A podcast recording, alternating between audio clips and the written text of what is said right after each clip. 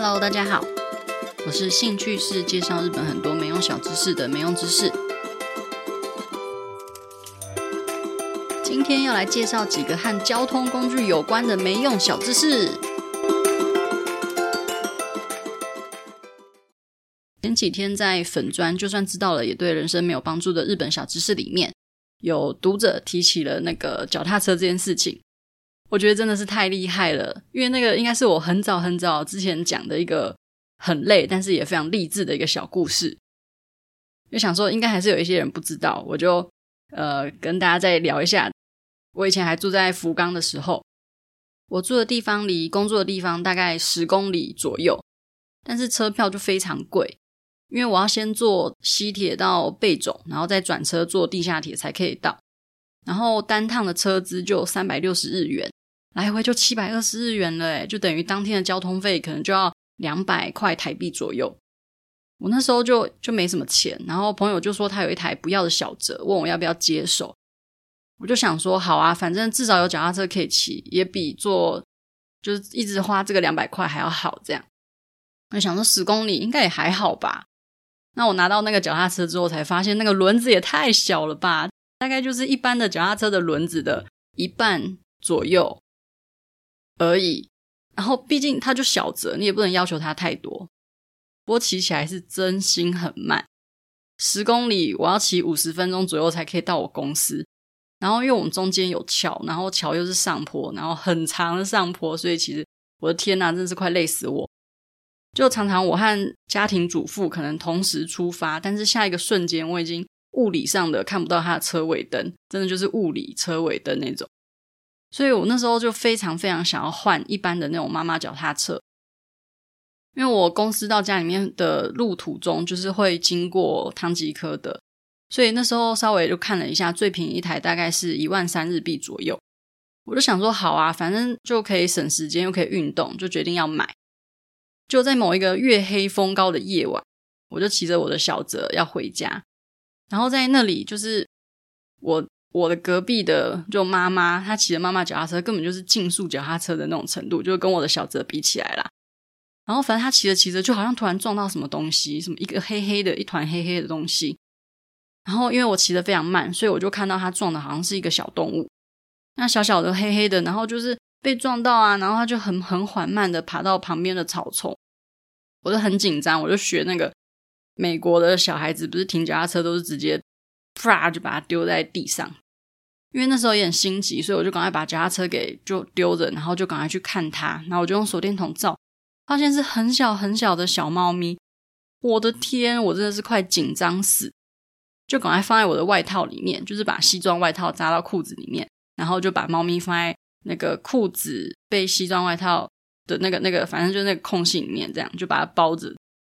反正后续呢，就是我带小猫咪去看兽医。日本的兽医的价钱非常的昂贵，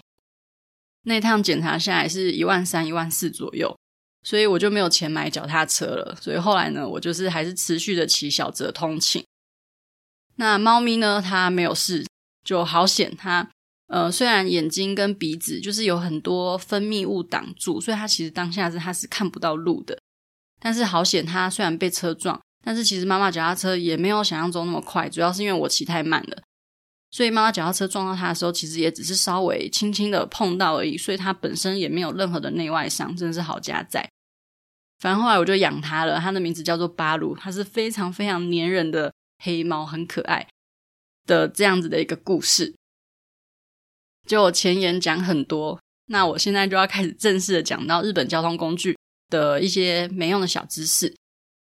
应该大众就是想到日本交通工具的话，应该会就想到一些什么新干线啊、地下铁啊、电车、计程车之类的。不知道大家有没有注意到，就是有一些车站在月台那边会设蓝色的灯。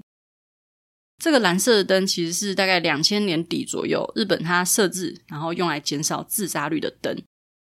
我觉得这个很酷，就是呃会想到要用蓝色的灯等等的这个发想，还有实际上的效果等等。就来跟大家介绍，有一部很老的电影叫做《自杀俱乐部》，不知道大家有没有看过？里面最有名的一个场景就是有五十几个女高中生，她们就手牵手，然后站在月台的边缘，然后看到电车来就一起跳下去的这个集体自杀的画面。在日本跳轨自杀的人，根据有一个网站叫做“铁道人身事故 Database” 里面，就有计算说，平均一年大概会有一千起左右的呃人身事故在月台发生。所以，其实，在铁道上发生类似的事故比例，其实是还算蛮高的。而且，这个网站它计算的是在二零一零年以后的数据。但我刚刚有说，就是日本他们在设立蓝光在月台上面是二零一零年以前的事情，所以这其实也是设置过、改善过后的结果，但其实还是不低。日本在二零零八年就已经把东京三手线的车站全部都设置好这个蓝光，因为三手线其实是跳轨率相对其他的车站还要高的地方。那在二零一二年有一篇东京大学发表的论文，它就有指出说，其实设置完这些蓝光之后，让跳轨率可以下降百分之八十四左右。他们用的也是两千年到二零一零年这十年之间有设置蓝光的七十一个车站的自杀人数去计算，然后就有去比较可能设置前啊跟设置后，或者是有设置的车站跟没设置的车站的这些数据。这样，这个蓝光是一个，我就查了一下资料，是一个叫做轻推理论的东西。这个轻推理论呢，有有一点点像是就是直接跟你说不要干嘛干嘛，你可能就是也不会想要听。但是如果用另外一种方式间接影响你的选择，让你做出可能别人想要你做的决定，这种就是轻推理论。例如说，最有名的一个例子，应该就是阿姆斯特丹机场的小便斗，就很多人不知道为什么都瞄准都瞄不好。就我是女生啊，我女生偶尔上女厕也会有这种感觉，就马桶就那么大一个，为什么还会瞄不好？反正就是当时呢，在男性的小便斗的底部，他们就贴了一张苍蝇的贴纸，就会让人家很想去瞄准那个苍蝇，所以就间接的减少了让人家尿到外面的这个几率，就很酷诶。所以日本的铁道公司，他们不是直接贴一个很大的纸，上面叫你不要想不开，反而是用可以让人家放松身心的蓝光。这个有做过一个实验。就是让精神紧张的人，他们在有蓝光的室内，然后跟精神紧张的人在呃一般的灯光之下的室内，然后相比的话，就是有蓝光的，其实他们放松身心的呃速度是比较快的。虽然这个论文其实到后面就是有一些地方是有提出一些被人家提出一些疑虑啦，例如说这个蓝光它其实是晚上才会开灯，那这样白天如果有这样子的人身事故，可能就是没有被算进去之类的。但是总体来说，其实还是对放松情绪是有帮助的。对日本，其实他们有一直的逐渐的在设置，甚至在一些闹区的那个路灯也会用比较偏蓝色的灯，去防止一些火气方刚的年轻人闹事。然后英国呢，也有试着在月台设置蓝灯，反正这是一个很厉害的构思。所以如果说你现在在日本，或者是你解封之后想要去日本，可以去车站看看有没有找到这样子的一个巧思。刚刚有说到，就是年轻人闹事嘛，刚好又想到一个日本人，他们会在特定期间的，呃，特定时间的公园放那种高频率的声音，就是让大概二十岁以下的人听到会觉得哇，也太吵了吧，这样就不会让那些年轻人可能有事没事就会聚集在一些比较容易聚集的地方，因为那个声音可能就听久就不舒服。像是一些呃柏青口店的门口啊，或者是半夜的公园啊，可能都会放那个声音。但是年纪大的人，像我，其实我已经听不到，我已经可以听到那个年纪的的频率声了，有点想要哭。呃，年纪稍微大一点点的人，当然就听不到。那他们设定的那个周波的范围是大概是二十岁以下这样子。所以当二十岁以下的人，他们呃想要比较是在不好的时间聚集的话，就可能听到这个声音，他们就会决定。哎，就是不舒服，所以就会离开那里。这也是一个很厉害的一个设设计，我觉得很酷。像之前日本他们也有发明过一个东西，就是电波干扰器。如果说你在电车上面或是哪里啊，你觉得有人讲电话，就是让有人打扰到你的话，那你就可以用那个电波干干扰器，就是按下去之后，那附近的电波就被阻断。但是因为这个有违反那个电波法，所以其实现在除了在秋叶原的一些隐秘的小店里面找得到以外，它是没有继续在公开贩售。好，我来想一下，之前我在粉专有讲到，就是计程车如果车上载到很可疑的人的话，计程车司机通常都会用一些暗号来回报公司。例如说，司机他如果用无线电回报说他载到一个大型的遗失物的话，就代表他可能载到嫌疑犯。那如果他载到一个叫做包包遗失物的话，就代表他可能载到可疑人物，或者是他自己有危险。那如果他真的在计程车上面遭到乘客的威胁的话，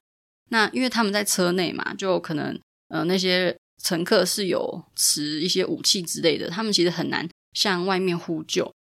所以他们有一些方法，就是计程车司机有一些方法可以让车外的人判断司机是不是有受到一些麻烦。例如说，在台湾那个建车的车上，不是有一些有写空车的那个荧幕吗？那日本的也会有。如果说司机他们真的遇到麻烦的话，那个荧幕就会显示 SOS 或者是救命之类的讯号。那个车内看不到，但是司机他们的那个按键里面是有按钮可以显示的。有一些是计程车他们的车顶不是会有一颗灯吗？那那个灯。如果说有闪烁的话，那也可能代表说，可能车内有些异常状况发生。然后，如果说你发现路上真的有计程车，就是有求救的讯号的话，你就可以记下车牌号码，就可以报警救他。但是大家不知道有没有发现，日本的车牌数字中间都有一个小杠杠，像台湾的车牌很多就是英文，然后呃一二三四这样的数字。那日本的话就是一个假名，然后一二。杠杠三四之类的，这个杠杠的设计其实就是为了让方便让大家记忆这个车牌。毕竟一次记四个数字，可能对有些人来说还是蛮困难。但是如果你一次记两组两个数字的话，可能相对就是比较容易。所以日本的车牌中间才会有杠杠，然后他们很多的呃电话号码也会放杠杠，像零九零、嘚嘚嘚嘚之类的这样。然后如果说计程车有的话，其实巴士也有。像很久以前有发生那个天神站的那个巴士瑕疵事件，那巴士的司机跟乘客，如果说发生瑕疵的话，其实也很难去发现。如果你是短程距离，可能一直没有停车的话，就会被通报；那长程的话，就可能比较难。那现在其实很多巴士，他们除了都有装那个 GPS 之外，他们在车顶也会有一些数字或者是记号，其实也都是方便让呃警方或者是什么去追踪。巴士的车尾其实也有一颗蓝色的灯，那如果说那个灯亮了，就代表可能车内有一些异常的状况，或者是巴士后面那个荧幕啊，也会像计程车一样会显示求救的讯息。其实这些都是就是保障车内的人的安全。诶，我想到一个计程车的，就我在日本的时候，其实没有搭过什么计程车，因为太贵了。然后，如果说晚上真的有一些聚会，就是聚会到终电都过了的话，就是大家也都会聚餐下去，就是五六七次会等等。然后反正就是会等到始发的时间，或者就是去卡拉 OK 之类的，就是消磨时间。但是如果搭上了，但是如果你真的不小心就非得要搭计程车，你应该都会有点在意那个计程车什么时候要跳表，就很想要在他跳表前下车。不然一跳就是跳一百多日币，其实还蛮贵，还蛮烧钱。但其实呢，你是看得出来他什么时候要跳表。不过因为每一辆计程车他们的系统可能都不太一样，不一定会是我讲的那几个。但是基本上就是用那个跳表的那个小荧幕可以判断他什么时候要跳表。有一些跳表的那个跳表栏、跳表荧幕，它会出现像卡拉 OK 一样那种倒数的杠杠，那可能就三二一这样子，然后就。那个消失之后，就会跳到下一节，然后又重新三二一，然后又跳下一节，或者是车资那两个字会一格一格的变色，那两个字都变色的话，就是跳下一节之类的，有一点点难形容。不过，因为我之后会把 Podcast 的录音档放在 YouTube 上面，就是会配一些图来说明一下，但是不一定都会是图。如果说有一些太简单的，比如说计程车的空车栏那种，我可能就不会放图。那如果说这个车资怎么样看会不会跳表？这个如果有找到图的话，那我也会放在 YouTube 上面。毕竟现在这个年代就是流量时代，FB 真的很容易被锁触及。所以我就想说，就多找几个备案放着用，就看可不可以多一点宣传，让我书可以再卖好一点。那我刚刚有讲到那个电车、计程车跟巴士了嘛？那我还突然想到还有一个电车的，就是电车的门，有人有注意到，就是虽然平常它都是自动开关，但是在我们腰的附近，车内就是腰的附近的那个高度，门上面不是都会有那个开门的把手嘛？那有人有发现车门的外面的脚的附近也有一个那个开门的把手凹槽嘛？就会想到说，那么低到底是要给谁开？是要怎么开？这样形容大家知道吗？就是 那个电车的门的外面，在车底的附近会有把手，就是那个位置。如果有兴趣的话，可以去 Google 电车的门，大概就会看到这个门。其实那个把手就是，如果你发生不小心发生紧急状况的时候，如果是由乘客从车内打开，可能一打开大家紧急。就会一堆人冲出来，那可能就会发生意外，所以普遍是不太能够有乘客从车内开门。那所以那个下面的车外下面的那个底部的把手，就是让工作人员他们方便开门设置的，所以才会有这么这么低的把手。因为大家应该知道，就是电车的高度，就是我们乘客进去的高度，其实离电车的底部还有一长段距离嘛，一大段距离。所以，如果说就是电车停在没有月台的地方，然后车门打开，其实是离地面是有一些差距的这样子。然后，有些车站不是也会有那个上行电车跟下行电车嘛？有时候你就人生地不熟，可能就会不小心坐错方向。那有些车站就会利用男生或者女生的声音去区分是上行电车还是下行电车。比如说，这班车它播报进站的声音，如果是女生的话，那就是代表是上行；那进站的声音如果是男生的声音的话，可能就是下行。这个在京滨急行电车就是这样分的。所以，如果你去京滨急行电车去搭车的时候，然后听到是诶是女生的播报音，那你就知道哦，这个是要往上的。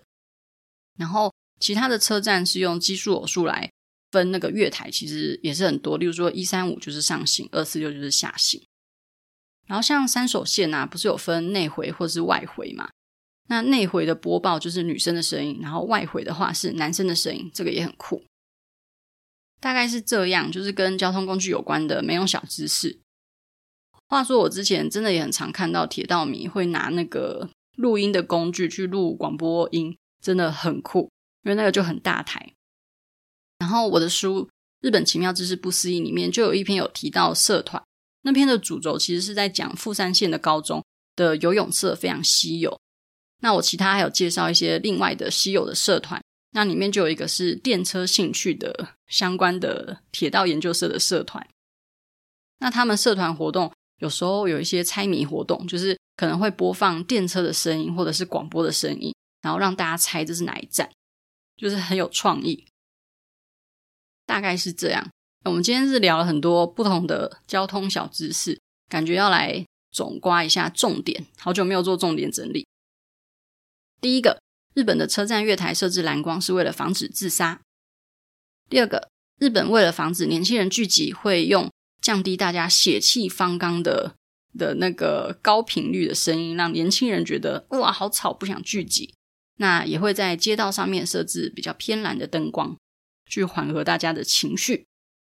第三个，计程车司机如果载到可疑的人物，想要向外求救的时候，会在车上向外的荧幕显示 SOS 或是救命，或者是车顶的黄灯会闪烁。至于巴士，则是荧幕会显示救命讯息，或者是车尾的蓝灯会亮。第四个，日本车牌数字中间有杠杠，是为了方便记忆车牌。第五个，想要知道计程车什么时候跳表，可以看跳表栏，通常都会有小小的提示。第六个，部分的车站会用男生或女生的广播声音来区分上行列车或者下行列车，那也有部分车站使用奇数偶数。希望大家喜欢今天的交通小知识，那我们就下周再见啦，拜拜。